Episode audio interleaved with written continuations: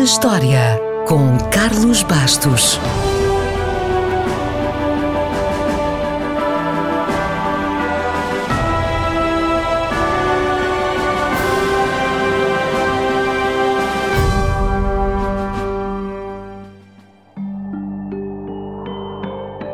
O aventureiro que liderou a primeira expedição que chegou ao Polo Sul nasceu a 16 de julho de 1872 na Noruega. Portanto, se fosse vivo, Roald Amundsen estaria hoje a apagar muitas velas. Amundsen nasceu numa família de armadores e de capitães e o mar estava no seu sangue. O mar, o desconhecido e a aventura. Consta que terá decidido dedicar a sua vida à exploração porque, em pequeno, terá sido muito influenciado pela leitura da malograda viagem do explorador inglês John Franklin em busca da passagem do Noroeste, uma rota no Círculo Polar Ártico que permitiria a navegação entre o Atlântico e o Pacífico. Nenhum inglês sobreviveu a essa expedição, mas a sua trágica história tornou-se uma fonte de fascínio e motivação para o norueguês. Com 16 anos, Amundsen já estudava as regiões polares e, embora tivesse frequentado o curso de medicina para fazer a vontade à mãe, não havia nada a fazer. Ele estava mesmo decidido a seguir uma vida ligada ao mar e à exploração. Aliás, em vez de estudar medicina, passava o tempo todo a esquiar, a desenvolver as suas habilidades náuticas e a aprender a sobreviver ao frio intenso. Assim que a mãe faleceu, deixou de fingir e abandonou imediatamente os estudos. Com 25 anos, fez parte da expedição belga ao Polo Sul e anos mais tarde foi bem sucedido, onde o inglês que o inspirou falhou, ou seja, encontrou ele e atravessou a mítica passagem do Noroeste. Com todos estes estágios, estava então já relativamente bem preparado para a lendária viagem ao Polo Sul.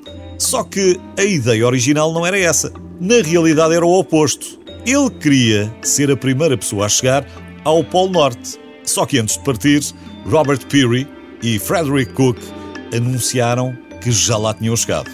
Apesar de ter tentado negociar os seus apoios financeiros, Amundsen percebeu rapidamente que só iria ter dinheiro para uma expedição se fosse o primeiro a chegar a algum lado. Se não podia ser o Polo Norte, seria o Polo Sul. Mas mais uma vez sofreu uma contrariedade. Robert Scott já tinha partido com o mesmo destino. Amundsen recebeu muitas críticas por fazer da sua expedição uma corrida contra Scott, mas decidiu ir à mesma. E de facto, chegou ao Polo Sul primeiro. Chegou lá a 14 de dezembro de 1911. Pouco mais de um mês depois, a equipa de Scott também lá chegou, apenas para descobrir que tinha perdido a corrida. E viria a perder ainda mais, já que Scott e a sua tripulação morreriam na viagem de regresso. Qual foi a grande diferença? Essencialmente o equipamento.